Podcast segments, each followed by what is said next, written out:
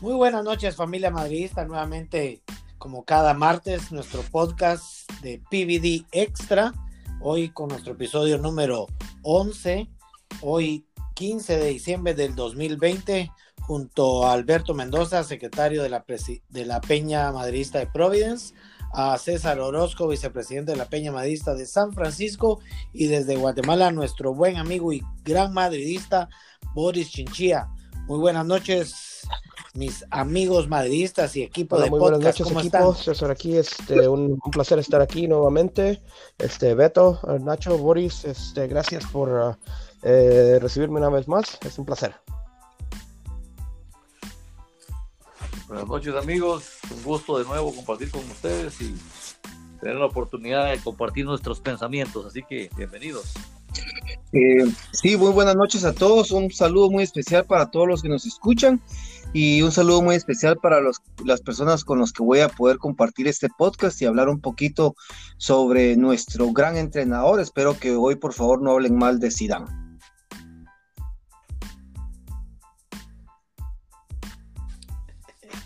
Bueno, arrancamos pues. El día sábado 12 de diciembre se jugó por liga el gran derby madrileño donde se enfrentó el líder de la liga, el Atlético de Madrid, contra el Real Madrid en el Estéfano. Eh, un partido un poco, no sé cómo decirlo, eh, tal vez inesperado resultado, porque yo creo que muchos no esperábamos este resultado, pero vamos a empezar con ustedes para luego después ir analizando eh, los diferentes puntos y los diferentes eh, datos. Vamos a empezar con César. Danos. Eh, hola, pues la verdad es que un derby bueno. Me gustó, me gustó el planteamiento del equipo. Este, en 10 jugadores, este, aún sigo un poquito pensándome si en realidad Vinicius es la persona en ese, eh, que tiene que empezar allá arriba en, esa, en el borde izquierdo mientras llega Eden Hazard, pero el equipo planteado muy bien. Me siento que el equipo planteó un, juego definido desde el principio con una media de legacía, una media dorada de Cross, Casemiro y Modric que jugaron increíble. La verdad que estos juegan con los ojos cerrados y sin platicarse y se mandan el pase a uno al otro. Creo que están regresando al nivel de, hace tres años cuando estuvimos en la cima de Europa. Este, Zidane eh, le, sacó el juego de la bolsa al Cholo. Eh, yo vi un Atlético de Madrid perdido, eh, un Luis Suárez allá arrimado arriba, nomás quejándose, un Joao Félix muy uh, enojado, este, luchando, pero sin hacer nada, y no, y siento que nuestra media de tres se comió una media de cinco en el Atlético.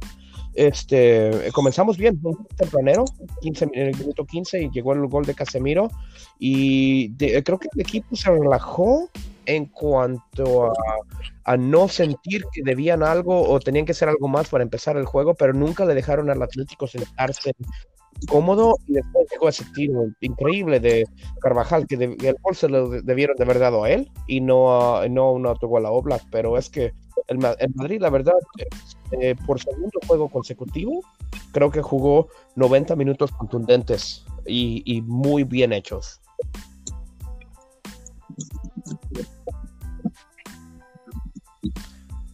vamos a ir con el resumen. Bueno, fue un partidazo, la verdad que meses de no ver a Madrid así, yo creo que es el Madrid que, vino después de la pandemia, compacto, unido, todos dando todo lo que tienen que dar con una actitud increíble.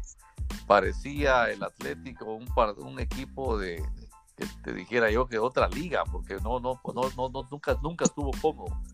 Eh, nunca tuvo el control, el Madrid hizo lo que quiso, jugó, tocó como quiso y bueno, dos zarpazos ahí, yo creo que fue un gran, gran partido que tuvimos y eso lo que demuestra es el comentario que decía Beto, no hablar mal de Zidane, porque eso demostró que aunque el planteamiento se repita muchas veces, eh, es la mentalidad de los jugadores. Yo creo que esa es mi conclusión, que los jugadores entraron compenetrados, concentrados, sabían el nivel de importancia del juego Y eso es lo que tiene este Madrid. Cuando juegan con alta tensión son un equipo y cuando se relajan son otro. Así que partidazo, si así seguía jugando el Madrid siempre, no lo pararía nadie. Vamos a seguir con Beto. Da tu resumen. De una vez da tu conclusión y después eh, pues con la el sábado tenía César. una prueba difícil aparentemente. En el podcast anterior eh, creo que todos estábamos de acuerdo de que esta semana desde el partido con, en- con- en- con el Sevilla, el partido con el Mönchengladbach y este con el Atlético de Madrid, creo que era una semana bien clave para seguir eh, o para las aspiraciones para que el Madrid pudiera continuar en competencia o quedarse sin nada, lo que era Champions y Liga. Eh, pero realmente pues eh, estoy de acuerdo con todo lo que ha mencionado César y Boris, un Madrid que fue superior desde el primer minuto. Eh, realmente yo no sé si a- a- acá yo, yo, yo soy como que el más renuente a que Zidane sea el entrenador del Madrid, pero últimamente he cambiado un poco mi perspectiva porque creo que también hay que entender que los jugadores no le han respondido a, a Zidane eh, en el partido y eso sale como el comentario que hizo Boris, que los jugadores, pero entonces es entendible por qué, por qué eh, contra el Atlético sí y contra el, el Alavés no y por qué contra el Shakhtar Donetsk no y contra el Black sí. Entonces, es una complicación que es un Madrid eh, muy irregular realmente. Entonces, eh, muy bueno porque ganaron 2-0, pero no deja de ser y evidenciar que es un equipo que es eh, no tiene gol en este, en este equipo. Realmente, eh, como ya decía, fue un, Madrid con suerte también porque en otros partidos eh, un paral saca la pelota, esta vez, eh, aunque iba para afuera, pero Oblak se cruza y la mete. Entonces, un partido con Real Madrid con suerte y he, llegado a la conclusión un poco de que este Madrid lo único que tiene que hacer es conseguir un delantero centro. Es lo único que necesita, porque genera mucho, pero, sus, pero eh, eh, realmente anota muy poco. Entonces muchas veces cuando el equipo, el otro, el equipo contrario anota, el equipo ya no tiene reacción porque está como frustrado de tanto generar y no meter goles. No digo que sea su culpa de Benzema, porque realmente Benzema, siempre lo hemos hablado con Nacho, es un gran jugador, pero no es un 9. Entonces todo eso va afectando. Eh, veo, la verdad les digo, yo creo que el Mönchengladbach el, eh, y el Atlético de Madrid no fueron rivales para medir al Madrid. O sea, ganó, sí, pero creo que eh, ganaron más por circunstancias de que los dos equipos no estuvieron en la cancha realmente. Entonces, eh, y mi conclusión sería, como ya decía, el reto sería de este Madrid es lograr la continuidad, ya que es, ha venido de un partido sí, un partido no. Y la otra cosa es que los jugadores eh, ya quedaron evidenciados de que Zidane no cuenta con todos. Es, es increíble que cuando no falta Casimiro, el equipo se cae, falta Ramos, el equipo se cae, falta Modric, el equipo se cae, es increíble. Y siempre hablamos, hablado de que se juega con un jugador menos. En el Atlético de Madrid lo pude ver bien. Juegan con un, jugador menos porque Vinicius no, no concuerda, no, es malo para contraatacar, es malo para defender porque comete muchas faltas. Y si a eso le agregamos que el mismo equipo no quiere jugar con él. Entonces, eh, para mí esos son mis puntos. Eh, un partido con Atlético de Madrid que es mentiroso. Para lo que yo vi hoy, fue mentiroso ese partido.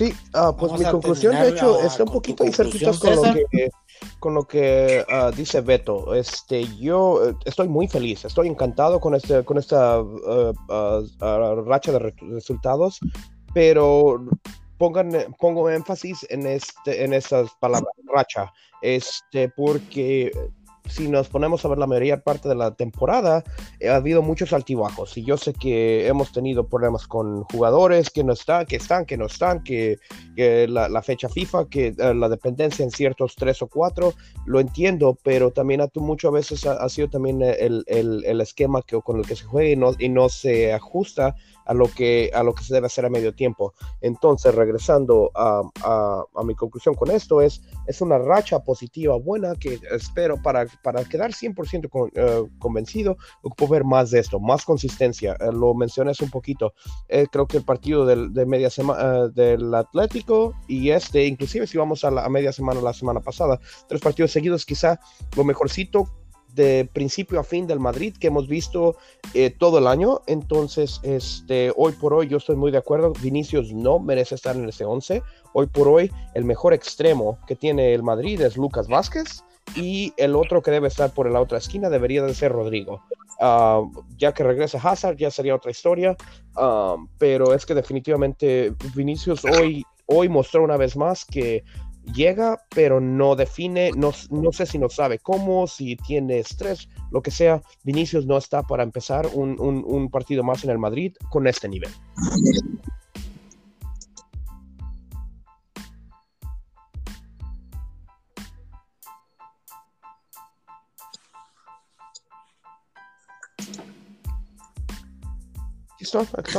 Yo también, por ruido. Pensé, que habíamos perdido conexión, ¿no?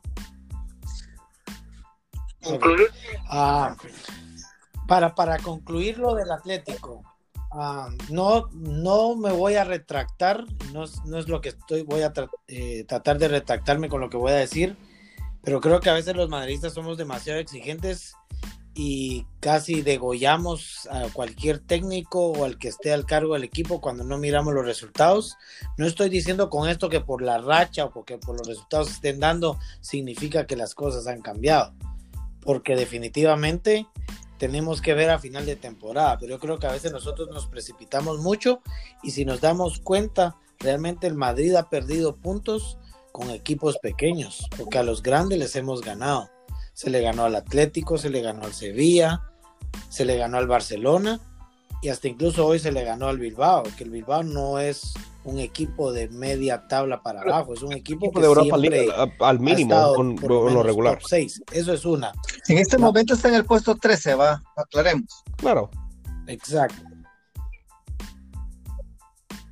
Sí, pero es un, es un equipo que no, no es de, de descensos ni nada. Recuerda que no ha terminado ni la, ni la primera ni la primera ronda. De y con este es el, este es el cuarto partido que pierde en línea y que no ha ganado. vuelta. Sí, porque venía de, de, empatar con el Valencia. A lo que voy es de que eh, Beto dice que es un partido mentiroso. Yo no lo creo tanto así, porque si bien sabemos, el, el Atlético es el que va al líder en la liga aparentemente era el mejor posicionado. Y, yo, y yo creo que con vos lo hablamos ese día, ¿verdad, Beto? Que hubiera sido eh, el colmo de que todavía el, el, el Atlético el Atlético no eh, ganara desde la temporada pasada que perdió con el, con el, Real Madrid. o sea, eh, en, liga, eso es. O sea, estamos hablando de un, Atlético que, por mucho que gane o no, un Atlético viene fuerte y el, Atlético del Cholo siempre hace mucho ruido. Es un equipo muy físico y, y, y, el, y el Atlético siempre le va a echar tierra al Madrid porque es el otro equipo grande de Madrid. Eh, esa rivalidad entre, es para lo que es, para que nosotros en realidad nos agarremos a capa y espada con uno y con otro, porque es, el derby de Madrid, es lo que se espera de nosotros como aficionados, el, discutir equipos así y a la misma vez del Madrid, nosotros como madridistas esperamos el siempre dominar.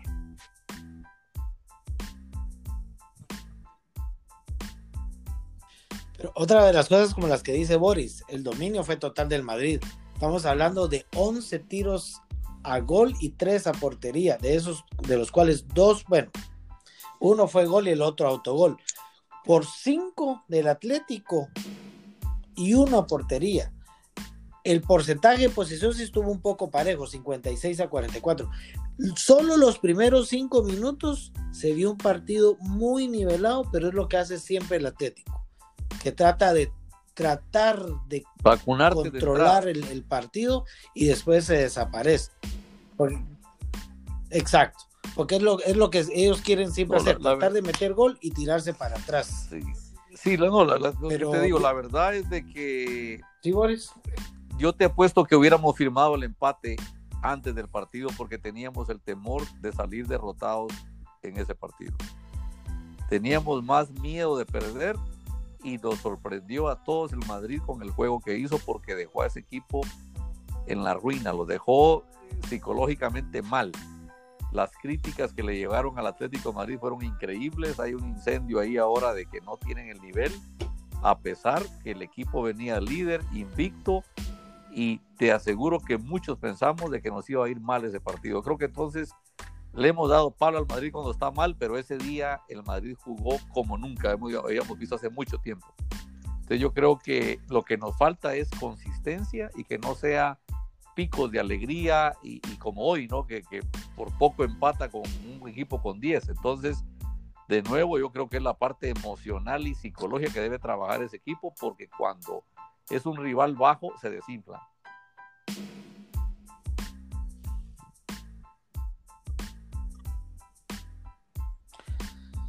Sí, definitivamente yo creo que fue un partido que nadie se lo, se, lo esperaba porque yo, yo hubiera firmado el empate o que perdíamos. Yo vería un partido. No sé, vos, Beto, vos, César. Eh, nosotros eh, tenemos a un Madrid porque ahorita se está hablando de esa manera, que sí esto y esto, pero antes, antes del, del partido, como vos decías, se firmaba el, el, el, empate, no era porque el empate fuera bueno para, para el Real Madrid, es que el empate estaba bien porque este Madrid no da garantías. Y realmente les digo, y sin salirnos del tema un poquito y sin saltarnos al otro partido, pero yo no sé si ustedes tuvieron la oportunidad de ver el partido de hoy. Ya hoy fue otra historia entonces, ese es el problema básicamente con este Madrid que no da garantías de nada. Realmente, yo como, yo como les he dicho, yo estoy empezando a, considerar ya a Zidane también porque eh, no tiene jugadores. Eh, es cierto, él, él es parte responsable de que los jugadores que están no están rindiendo bien. Pero yo les hago una pregunta, rapidito. Marcelo, él lo pidió que se quedaba y hoy lo está despedazando porque él quiere hiciera tal vez ponerlo, pero Marcelo ya no tiene la capacidad de poder jugar. Pareciera que, que se le olvidó, no sé qué está pasando, pero es increíble porque si miran a Modric en una posición más, más sofocante, chica, ahí anda aquel con sus 35 años. Yo considero que yo, no sé ustedes, pero para mí, eh, debería de darle una oportunidad a Marcelo, pero como extremo en vez de Vinicius, sin darle tanta responsabilidad de que tenga que regresar a defender. Para mí Marcelo creo que haría mejor trabajo que Vinicius, porque en las Champions que ganó, muchas veces Marcelo era más un extremo que un volante, una defensa eh, eh, izquierdo. Fíjate que me gusta la idea, no lo había pensado, ¿eh? porque yo, recuerdo ocasiones en las que, precisamente en, esos tiempos, Beto, donde llegamos a jugar con, uh, uh, con Coentrao de lateral y Marcelo al menos en medio, no siquiera de extrema, pero yo de medio izquierdo. Este, entonces, no es algo fuera de lo común y uh, lo de Modric es, es, es que este es un, un, un demonio y creo que ha encontrado una juventud segunda y me gustaría ver que Marcelo la reencuentre. Creo que en este momento Marcelo, por mucho que me duele ver, también entiendo que los años, o sea, el, papá, el, padre tiempo nunca, nunca va a perdonar a nadie. Y, este, y ojalá recupere un poco de ese nivel, pero creo que ahorita él mismo está frustrado en su, propio, en su propia mente. Se le vio al salir de cambio en el último partido, donde salió casi en lágrimas de saber que de, ese pudor de no, de, no poder, el, saber que quieres y no puedes para un profesional, e, eso te mata.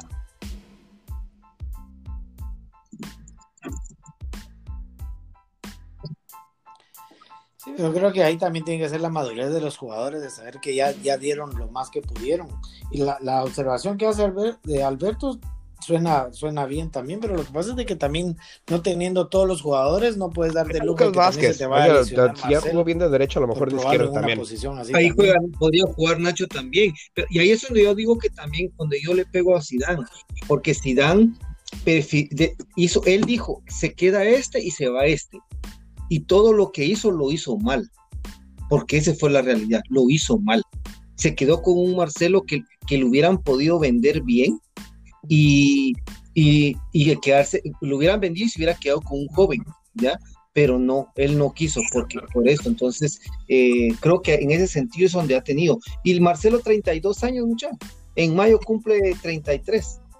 O sea, no es que esté viejo ya. No, pero es que también estás hablando de, un Marcelo que, que, te venía jugando 45, 50 partidos al año por 5, 6, 7 años seguidos. O sea, eso también, también tiene que ver. Y, y, a pesar de que las lesiones Boris, decime, decime, decime cuántos partidos ha jugado, eh, eh, te voy a poner por nombre, cuántos partidos ha jugado eh, Barán, cuántos partidos ha jugado em, este, este, el central, este Ramos, cuántos partidos, es, y te, les digo una cosa, vaya que me mencionaste eso, Boris, yo les iba a hacer un comentario. ¿A ustedes no se les hace, o César, perdón, ¿a ustedes no se les hace raro de que, ¿por qué es que Benzema bueno, él sí tuvo una lesión hace poco, pero no es frecuente. Modric, Cross, Casimiro, eh, Ramos y Barán nunca se, nunca se lesionan. Pues Porque esas personas son bien disciplinadas. Es increíble con su que, física, ellos, son bien profesionales. Eh, por ejemplo, Ramos, pues sí tuvo un problema, lesión en, la selección. Parán, ahí viene jugando, y eso lo hago comentario por lo que decías de, de este Marcelo, que llevaba no sé cuántos partidos, pero es que desde la temporada pasada viene jugando sin parar lo que es Ramos y Barán, Modric y Cross, Cross, Cross, no hay partido que no, que no juegue. No, sí, y, no estoy diciendo que la cantidad de partidos es lo que lo hace, pero es que también a cierto punto eh, hay jugadores que te van a dejar de rendir a los 30 y hay jugadores brutos como al, al estilo Ibrahimovic que a los 39 te juega mejor que uno de 25. O sea, eso, hay, esto es lo que llamamos aquí un, freak de la naturaleza. Y Ramos es uno de esos, Cristiano es otro de esos. O sea, de jugadores de tantos años que todavía te rinden igual y es por el, quizá eh, es, su condición física, su preparación mental y, su dieta y todo. Todo eso cambia, tiene mucho que ver.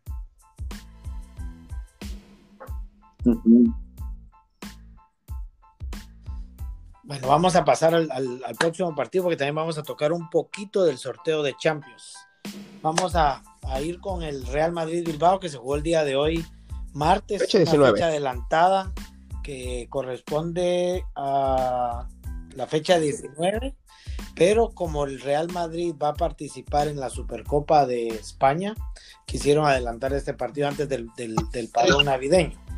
El final del resultado fue 3-1 un gol de Tony Cross y un doblete de, de Benzema. Vamos a empezar ahorita con Beto con su resumen y su conclusión. yo realmente tuve la oportunidad de ver un poco el partido, bueno, lo que pude partido, pero eh, realmente un partido lamentable.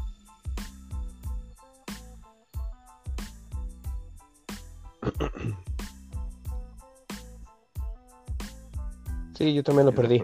Este. Fue Beto. Aquí estoy. ¿Estoy? ¿Me escuchan? Ok.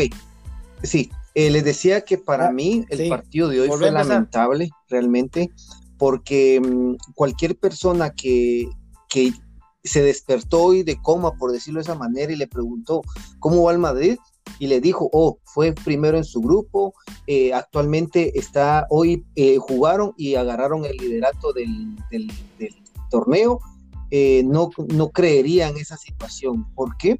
Porque a veces los resultados son mentirosos, pero hoy realmente eh, fue increíble que con 10 jugadores, y es que el Atlético Bilbao jugó casi los 10, los 10, em, eh, con 10 jugadores jugó casi todo el partido, ¿ya? Porque sí, este fue al minuto 13 mm, el, el gol, y, no fue, no fue casi hasta el 45 Sí, la expulsión. Y no fue hasta el 45 que Cross hace el gol, un gol que fue de tiro desde fuera del área.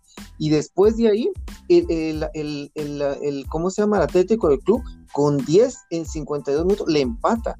Después, Karim Benzema que hace el, segundo gol 74. Pero si ustedes tuvieron, no tuvieron la oportunidad de ver un paradón de Courtois, y de ese paradón sale el contratoca y hacen el 3 por 3 por 1. Pero realmente es increíble el buen partido que acabamos de resaltar que se hacía contra Atlético de Madrid y hoy con 10 jugadores Atlético de Bilbao, ellos con todos sus jugadores no pudieron, no, no les, les costó, les costó. Otra cosa también es que vuelvo a recalcar, a, recalcar los cambios eh, que, que, tiene Zidane. No, hombre, no, saca, casi, saca a Vinicius y mete a este, ay, ay, perdón, como este Asensio Ay, Dios mío, mucha. tanta paradita. Es donde es ese Isco, que yo no sé quién fregado les dijo que, eran buenos, pero es que se creen con el estilazo para la pelota y es que tienen que acomodar el cuerpo para pegarle y en eso ya les llegaron, a, les anticiparon. Realmente es increíble que realmente Zidane no tenga realmente respaldo en estos jugadores, pero sí un partido que para mí no, la realidad del partido no refleja el resultado en el marcador.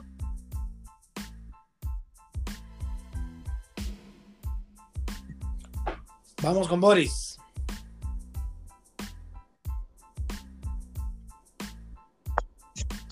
Boris. Falta. Boris. Bueno, Checho, vamos, vamos. Ah, mi análisis del partido de hoy es, este, a pesar de que no me tocó verlo todo en vivo, vi un buen resumen, este, mantuve, mantuve haciendo mi tarea para obviamente tratar de dar una poquito de resumen uh, estudiado, digamos, o, uh, de lo que vi. Este, por todo lo que vi, el partido lo vi bueno en el aspecto en el cual, el, o sea, una, se ganó, este, pero sí un poco engañoso. Estoy de acuerdo con Alberto en cuanto a uh, el equipo pareció haberse relajado después de que se expulsa Raúl García. Un Raúl García tosco, una expulsión estúpida la verdad, disculpen la palabra, pero es que ah, venía de hacer una falta tonta antes, cinco minutos antes, y después lo echan por una, una patada bien merecida de amarilla, y por eso lo echan, pero es que la primera amarilla que le sacan fue una estupidez. Entonces, este, creo que de ahí el, quizá el Madrid se relajó un poco. Este, insisto, no sé qué hace Vinicius en ese, en ese once principal, pero el Madrid tuvo, ah, tuvo buen partido en general, uh, tuvo llegadas aquí y allá. Uh, un Tony Cross que avisó desde el minuto 25, 28 más o menos, una advertencia de lo que en realidad vino a ser el gol del 45. Este, el Madrid estuvo ahí encima, este, se notó la, falta de Casemiro. Yo la noté en lo que, eh, porque sí me tocó ver la primera parte, pero te voy a decir que me gustó ver un, un, un Fede Valverde muy pícaro, un Fede Valverde arriba pidiendo el balón. Este, tuvo un par de tiros durante el, partido, de hecho, en las dos mitades en las cuales el balón sale por un lado, pero es que esa picardía de un medio, de un medio es lo que te hace eh, tener gol. Y creo que Fede Valverde está tocando esa puerta. Uh, Lucas Vázquez, una vez más, creo que en este momento el mejor extremo que tiene el Madrid. Así es de que el Madrid se vio bien, Courtois muy, muy bien. Eh, eh, esa, esa, parada de la que hablaba Beto a final del partido, uh, un paradón, la verdad que sí, un paradón. En el primer tiempo el Atlético tuvo un solo disparo, en realidad, que, que molestó a Courtois. Ah, quizá, pero de ahí para adelante el Madrid estuvo, bien, pero Benzema viene ahora endulzado con el gol, ya lleva, ya lleva, ¿qué? cinco o seis goles en los últimos partidos, o sea, un Benzema que viene conectado y a pesar de que tres, tres de sus goles vienen calcaditos, igual la pase de, de Lucas y un centro, este, dámelos, yo los compro todos, eh, si, si es gol para el Madrid, yo me gusta.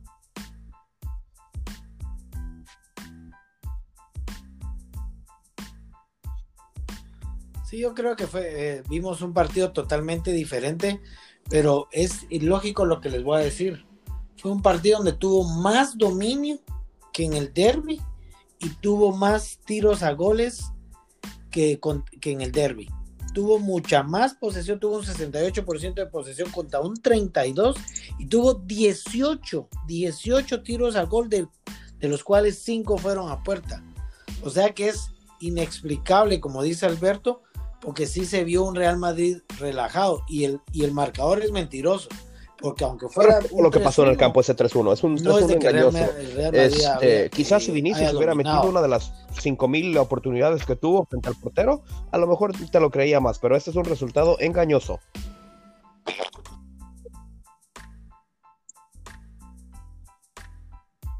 Sí, muy engañoso, a pesar de que las estadísticas son mejores que las del derby con más goles, más posesión, más tiros a gol, pero como dice Alberto, que desde el minuto 13 la expulsión de Raúl García, que bien merecida, por cierto, eh, se relajó el Real Madrid, a pesar de que iban 0-0 todavía. Yo creo que aquí coincido siempre con lo que dice Alberto, lo de los cambios, muy malo los cambios. eh, muy tardíos como siempre, no sé por qué, no sé por qué siempre son los cambios tan tarde.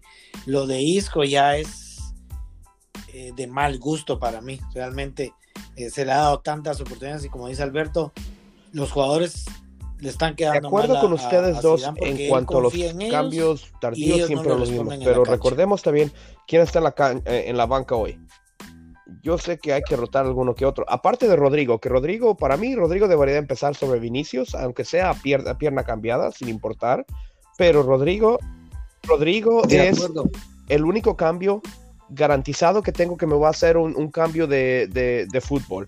De ahí para adelante, sin contar a, Asensio y sin contar a, Isco, nos quedaban Marcelo, Nacho, Militao, Odriozola, Diego Altuve, un canterano, y André Lunin. O sea, en realidad no había más que meter. Eso se lo entiendo. Pero, pero mira, pero mira, César, a Valverde, lo del cambio de Valverde sí lo, veo bien porque Valverde viene una lesión, no lo vas a forzar. Tal vez, tal vez no hubiera sido Isco, tal vez hubiera sido, no sé, Exacto, y a esa altura del partido, yo siempre le voy a criticar a, cualquier entrenador que vas empatando o perdiendo y tienes la audacia de meter a un canterano que quizá no haya aún debutado o, o tienes los los sacos grandotes y las bolsas grandotas en tus pantalones o en realidad no tienes idea de lo que estás haciendo. Yo critiqué mucho a Zidane en la semana 1, empatamos con la Real Sociedad, por eso mismo, porque metimos a un par de chicos de la Youth League este, cuando íbamos en, un partido empatado, cuando podíamos haber hecho algo más. Yo nunca he entendido el por qué hacer debutar a alguien en un partido que no está resuelto.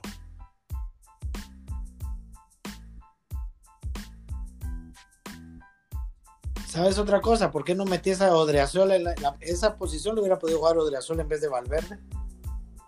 Pero Valverde estaba jugando más por el medio que Odreazola más está por la banda.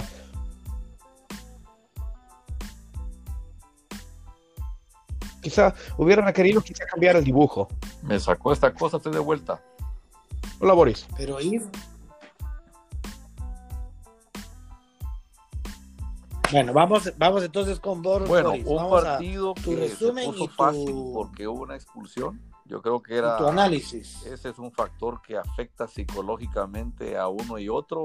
Al que se queda con más jugadores se confía, lo que se vio en el campo, y al que se queda con menos saca fuerzas de flaqueza y se pone más eh, con más esfuerzo de agruparse, defenderse, porque el empate le vale, ¿no? Entonces eso es lo que pasó.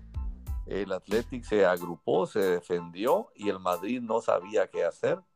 Yo creo que todos coincidimos que Vinicius está pasando el peor momento de que está en el Madrid es un jugador menos. Básicamente estaban creo que 10 contra 10 porque el tipo lo único bueno que hizo fue el pase, el gol de Cross, pero pobre muchacho, a mí me da lástima, ya no es ya no es enojo lo que me da lástima porque no está sabiendo llevar la presión de jugar en el Madrid.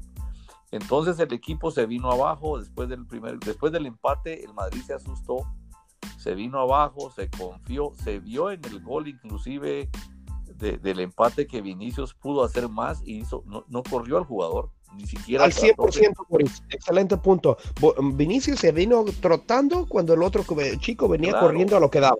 Claro, si él hubiera corrido con más ímpetu, él por lo menos lo cuerpea. Pero no, se le quedó viendo y se quedó observando un error en la defensa.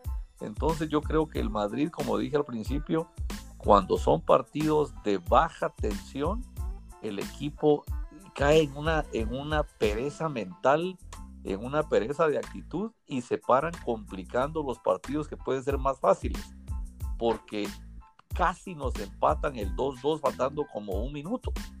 Y eso hubiera sido un golpe terrible que hubiera borrado todo lo bueno que hicieron en los últimos dos partidos. Entonces yo creo que mi conclusión es de que hay que trabajar el factor de que piensen que cada partido es una final porque siempre que juegan de esa manera floja, confiada, el Madrid da pena. No, no, no, no enoja verlos jugar así porque hay jugadores como Modric que están en una segunda juventud, como bien decían ustedes.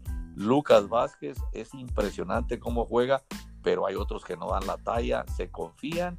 Y yo creo que hoy tuvimos suerte. Al final pareció grande el resultado 3 a 1, pero es un resultado mentiroso porque en el campo habían 11 contra 10 y una nuevamente arriesgamos una vez más el haber perdido dos puntos en la casa.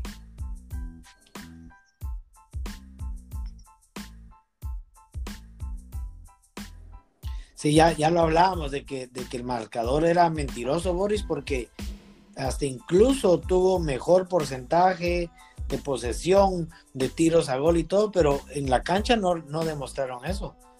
Y era lo que decía Alberto también, desde que el minuto 13 de la, de la expulsión de Raúl García, o lo que decís vos es Yo no sé qué algo les pasa, psicológico, mental, como se, te digo, se mueren mentalmente. no es Zidane el problema, es la actitud de los jugadores, que no sé por qué se confían tanto.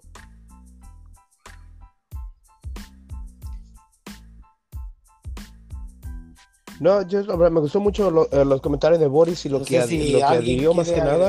De hecho, a mí se me pasó, um, eh, tuve una laguna mental al no recordar ese, eh, eh, el empate. Este, que un- do- dos cosas se notaron ahí. Una, como dijo Boris, esa carecía de Vinicius de querer correr con ganas.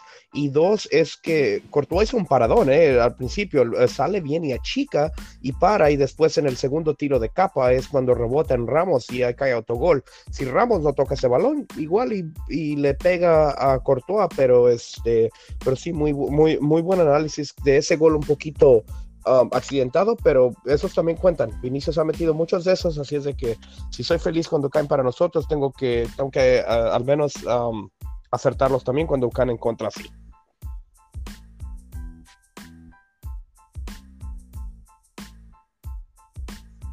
Sí, yo creo que con esta eh, cuarta victoria al hilo del Real Madrid, yo creo que uno se pone un poco más tranquilo y pensará que las cosas están cambiando, pero yo creo que hay que esperar, porque yo creo que los, los trofeos se levantan en mayo, no en diciembre. Entonces, yo sé que muy bien por el equipo, es como vos decías, César, una buena racha, pero se, se viene el, el parón navideño siempre. Correcto, sí, es- Madrid. esperemos que el equipo no recaiga en este parón navideño. Esperemos que no estén esperanzados a, a ver qué cambios vienen con la ventana de transferencias y algo. Yo lo he dicho una y otra y otra vez en varios medios. Yo en realidad nunca veo un jugador que venga a marcar diferencias que llegue en enero. Es raro verlos, muy pocos. Este, la verdad, al Madrid, de los que han llegado así, para mí, quizá el último gran jugador que llegó fue Van Nistelrooy, que llegó en enero. De ahí para adelante sí han llegado buenos, pero no nunca, eh, no siempre. Entonces, este, eh, no quiero que, que el equipo se quede esperanzado a, a que a ver si a ver a quién traen, porque no, no, no veo un, no veo un crack disponible en, en enero. Eso no pasa. Otra cosa que asusta jóvenes es de que la banca entra y no ves cambio. Muy Al difícil. contrario, yo siento que los cambios bajan al equipo. Es que a cierto punto se nota como que son a veces para nomás darle aire a un poquito, un descanso, pero es que sí, estoy de acuerdo.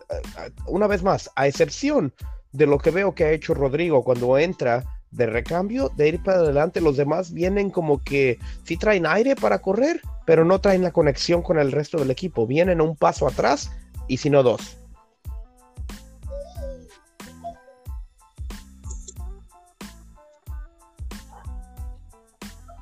Sí, o sea, la banca no representa los no. Asensio, o sea, no, se puede decir que hay cambios hombre Y, por y hombre. Rodrigo y, y el equipo, yo sentí que bajó en vez de que haya subido.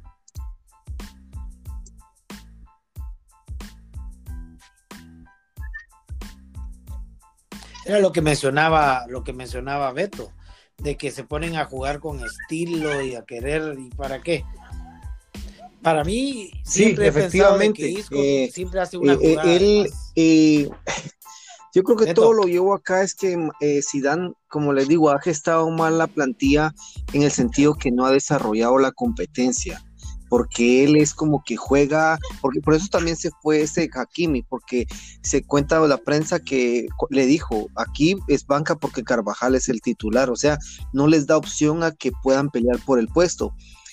¿Por qué jugó Isco? Eh, tuvo en la rueda de prensa, le preguntaron por Isco y él dijo de que en una rueda de prensa fue y dijo que, que, sentía que no le había dado muchas oportunidades, pero por las situaciones como venía. O sea, hoy lo tuvo que poner obligado porque la relación entre ellos está mal. Ustedes se recuerdan el comentario que hubo de donde eh, eh, Isco criticó a Zidane de los cambios que estaba haciendo y todo eso.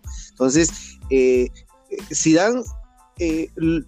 el problema de Zidane va a estar acá es que no le van a alcanzar, y esperemos que no sea así, que sí pase, no le, nos esperemos que le alcancen las fuerzas a, terminar el, el, torneo con los jugadores que él juega, con los que él confía, porque él confía con el equipo que jugó hoy, excepto Casimiro, y el extra sería este Valverde. Pero después de eso, él no confía en los demás jugadores y los otros jugadores sienten que hagan lo que hagan, no van a poder nunca poder ser titulares. Si no, vamos al, al comentario de, de Mariano. Mariano, sea lo que sea, le echa ganas y no, él no tiene puesto en ese, en ese, en ningún equipo de Sidán.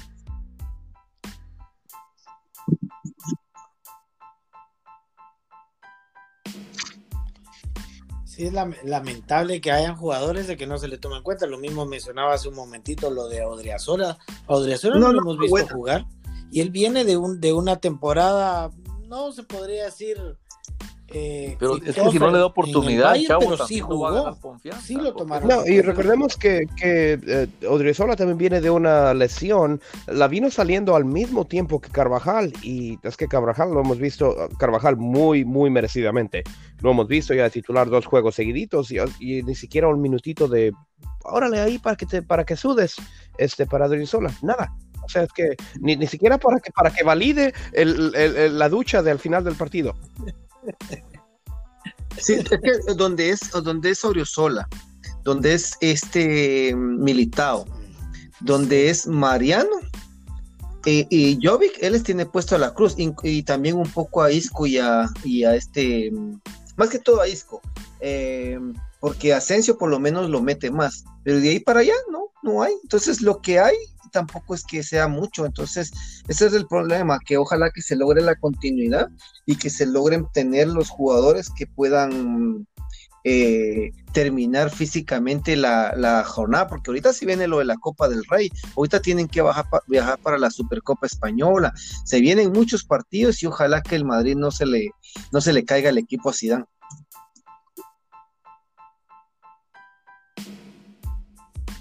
No, no va a haber parón navideño. Pero ahorita, ahorita se viene el descanso, porque ahorita ya, ya creo que ya viene el parón navideño.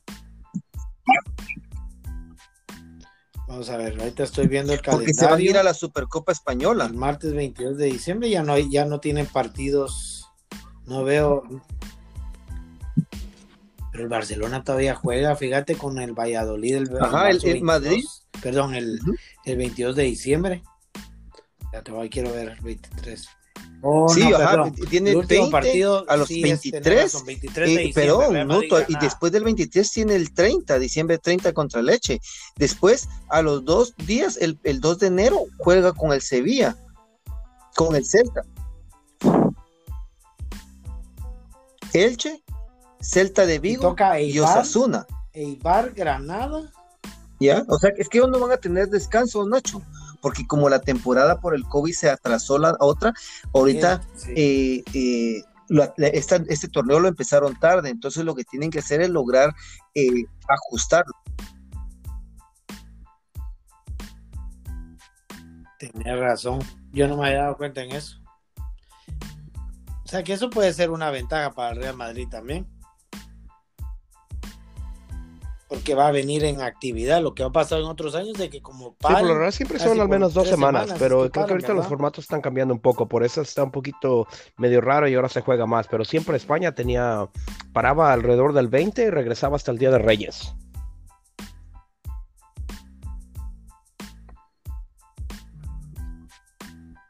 Después del Día de Reyes, exacto.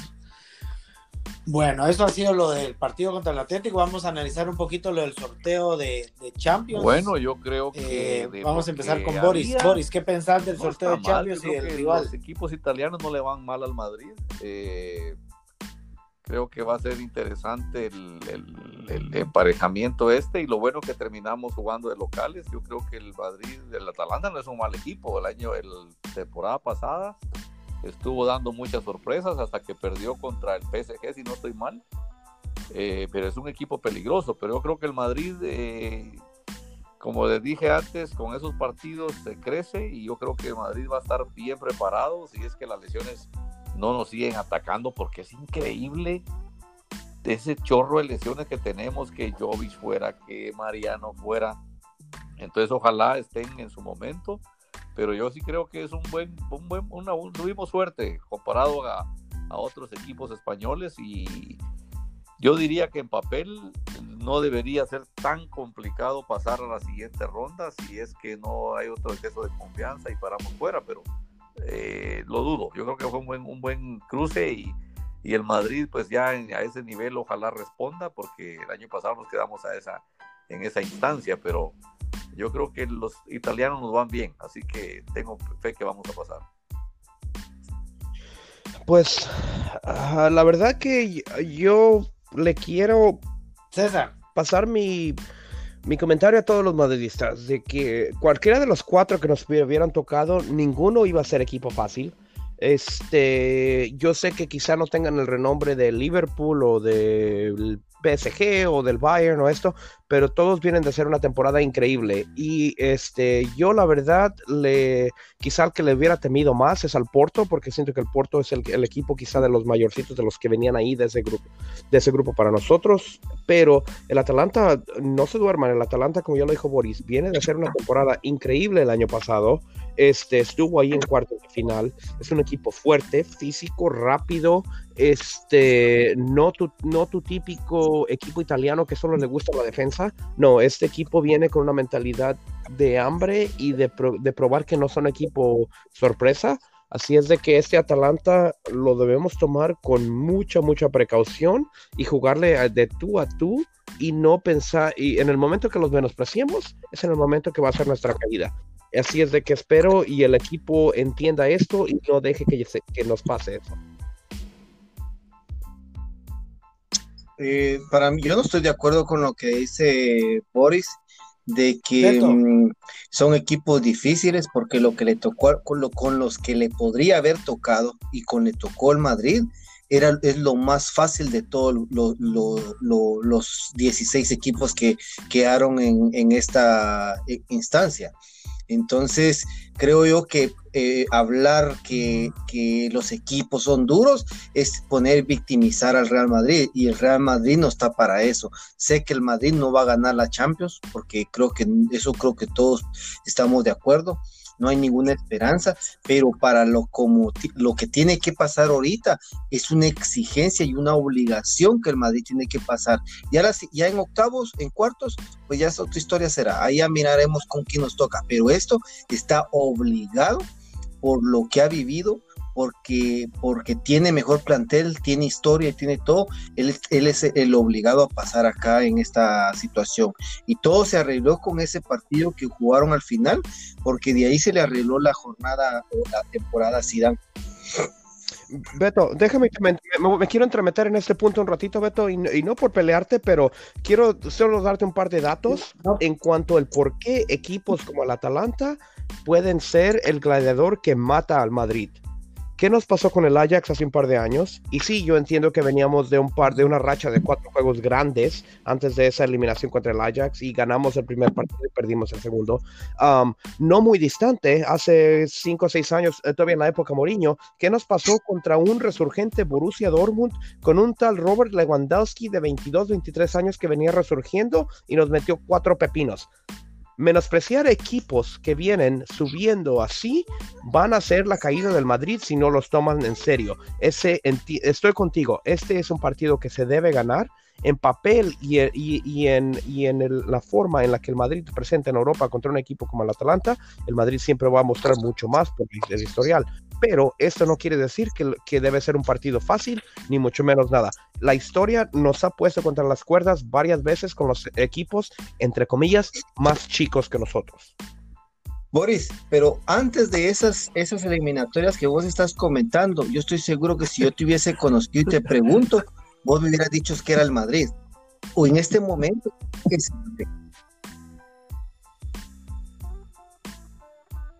Ya, pero yo creo que ustedes están equivocados, que eh, lo que dijo Boris es de que... Es que Nacho, yo no, yo no lo voy a, yo no lo pongo porque si es el Atalanta, si es de Italia o de donde sea. Yo lo que digo es que el Madrid, por haber ganado de chiripazo su grupo, le tocó los cuatro equipos, los peores cuatro equipos que le podrían haber tocado a cualquier otro, a otro grupo. ¿Me entendés? Ese es mi punto. Y otra cosa, otra cosa que, otra cosa que yo voy en, este, en, este, en esta situación es que em, el Madrid está para, para, para ponerse a pelear con los de arriba con los de arriba. El Madrid, el problema que tiene que el Madrid es su propio enemigo realmente. Porque a mí, yo, yo puedo entender que, que, el Atalanta, pero es que aquí no se juega a como se jugó la última Champions, que solo fue un, a un partido. Aquí hay vuelta, ida y vuelta. En un partido de ida y vuelta, normalmente siempre el mejor equipo resulta, se termina pasando.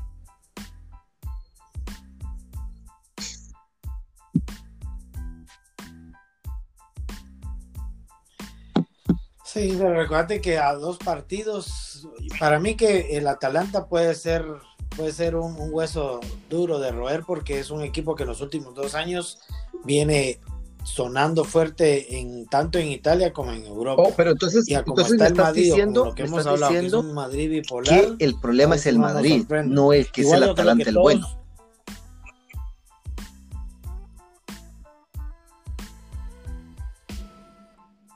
No, yo lo que estoy diciendo es de que, eh, bueno, pues Boris dice de que se le dan bien los equipos italianos, pero no hay que menospreciar al Atalanta. César dice que en el papel debería pasar el Real Madrid. Para mí, los partidos se tienen que jugar, y siempre lo he dicho, los rivales hay que respetarlos por muy chiquitos que sean. Y ese es problema del Real Madrid, porque por lo mismo le pasó con el Ajax. que también un por mal, un mal día, en nuestra propia casa nos chipotearon. Regresemos al ejemplo del Atlético el Atlético venía invicto, un mal día y, te, comen el pastel, pues, o sea, en papel el Madrid debería pasar, tal vez un poquito no tan fácil, pero debería pasar, pero un mal día y se queda fuera, esos partidos son complicados, entonces eh, yo creo que el emparejamiento fue bueno y, y deberíamos, si seguimos jugando por lo menos como jugaron los últimos dos partidos, yo no le vería problema que pasemos a la siguiente fase. Bueno.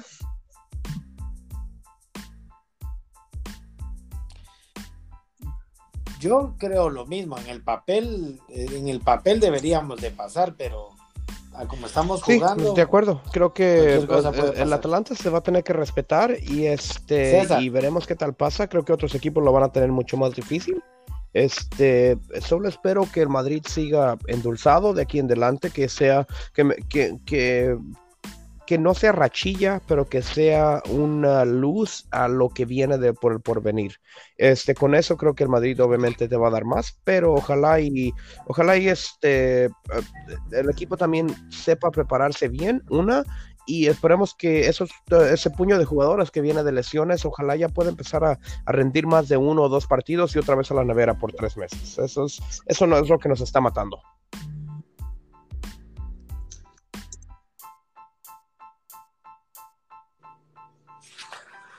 Bueno, solamente he tenido un par de semanas. No sé si quiere agregar algo más. por lo menos el Madrid resucitó, porque si no estaríamos fuera de todo en este momento. Yo creo que por lo menos se dieron resultados y estamos vivos en todas las competiciones. Si mañana pierde el Atlético de Madrid, casi que estaríamos líder con un partido más, pero ya es, es bastante. Entonces, eh, yo creo que vamos a cerrar bien el año y ojalá el otro año la cosa siga de esa manera y, peleemos por algo que está complicado porque hay un Bayern, hay un Liverpool que están fuertísimos, un PSG también, entonces como bien decía Beto, difícilmente nos llevemos la Champions, pero que ojalá muramos peleando.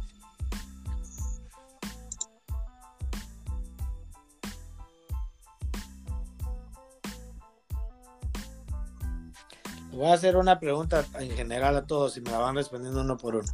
Después de estos cuatro partidos. Eh, y para mí la clave es la regularidad, cosa que Madrid no está teniendo, porque eso es lo que, lo que siempre hemos hablado, Nacho, de que la liga es eso, regularidad y el Madrid no es eso en este momento. En este momento eh, yo dudo mucho que eso se dé porque el Madrid le gana al Atlético Bilbao hoy, pero eh, fácilmente pierde contra el Elche.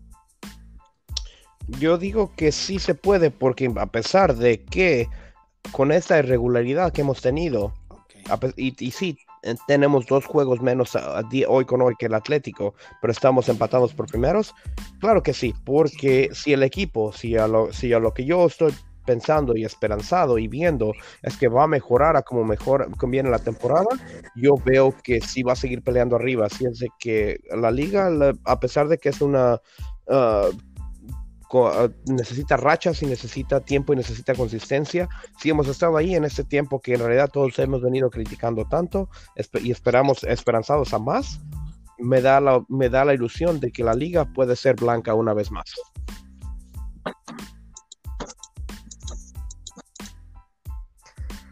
Bueno, solamente ojalá sigamos. Yo sí tengo la confianza de que recuperemos a los que están caídos, ¿verdad? Jovic, y Mariano que, también hacen falta porque ya vimos que Benzema está en fuego ahí, está en racha también y ojalá siga de esa manera, pero no podemos tener todas las esperanzas en un solo jugador, entonces ojalá se recuperen y, recuperen el nivel los que no les ha dado oportunidad si dan en la Copa del Rey. Yo creo que es una buena forma de, meterse de nuevo a la dinámica del equipo y ojalá les dé oportunidad ahí, ¿verdad? Para que se sigan follando y que puedan ser llamados al primer equipo en su momento.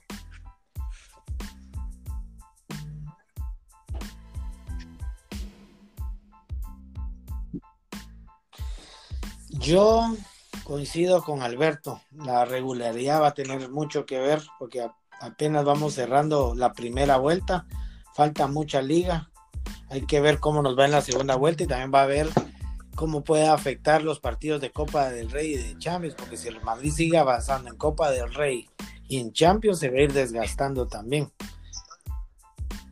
Espero que para ese tiempo ya tengamos recuperados a toda la enfermería, como dicen ustedes también, para poder tener recambios, porque si no, porque yo creo que Dan ya se dio se cuenta, cuenta que una, una temporada de 60 partidos no se gana con 15 jugadores.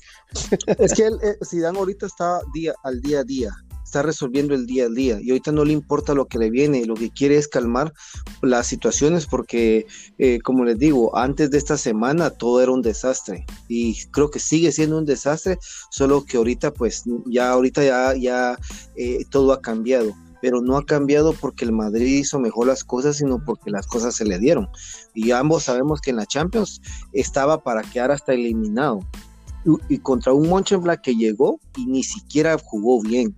¿Ya? Y un Inter que tenía que ganar y no ganó, el Shakhtar Donetsk tenía que echar un gol para pasar como primero y ni eso pudo hacer, entonces son muchas circunstancias que se pusieron que han hecho, entonces ahorita en ese caso yo creo que considero que eh, si ya lo único que quiere es sacar el día a día, el día a día, el día a día, calmar la prensa, calmar todas las situaciones que está viviendo.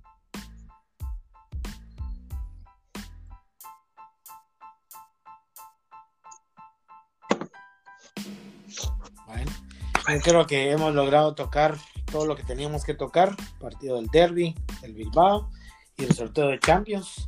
Así que eh, les damos las gracias desde ya a todos los que nos vayan a oír. Desde ya muy agradecidos por su atención. Esperamos que sea de su agrado.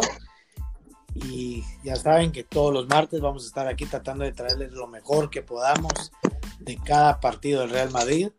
Así que los dejo para que se despidan. Desde ya muchas gracias Boris, allá a Guatemala.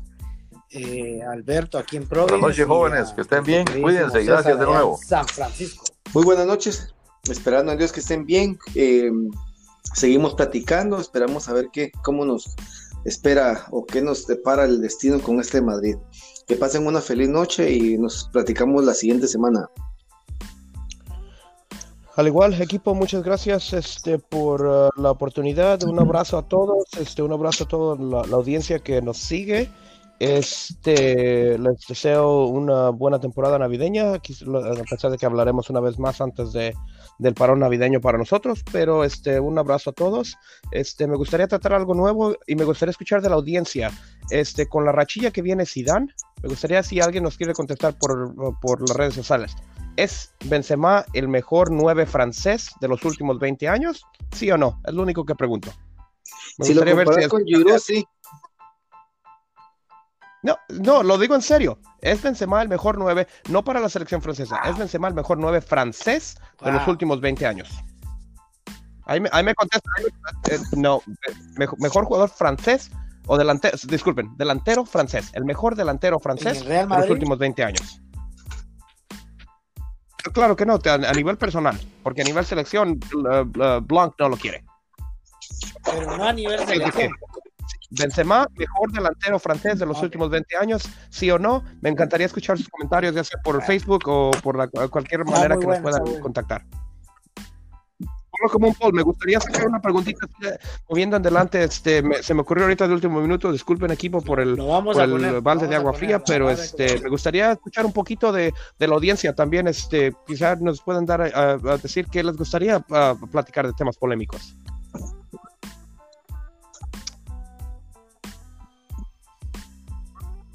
Buenas noches. Hola Madrid. Está, bien. Buenas noches. Bueno, quedamos despedidos. Un fuerte abrazo.